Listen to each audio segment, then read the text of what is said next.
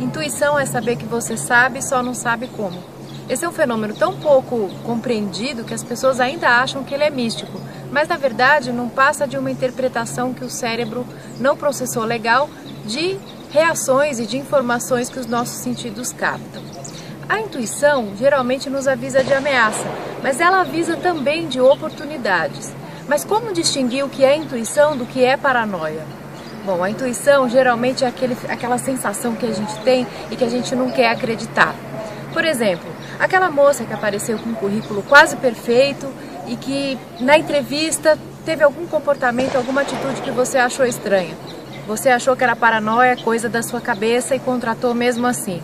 Meses depois você descobriu que ela era um fiasco para trabalhar em grupos.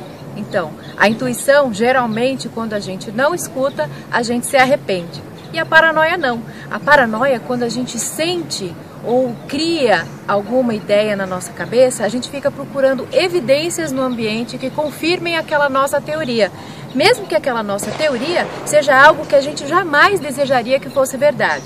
Então nunca confunda intuição com paranoia. A intuição vem daqui e a paranoia vem daqui.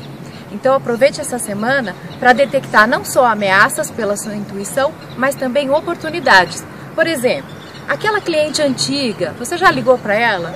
Ela pode estar precisando de novo do seu serviço. Boa semana, é isso.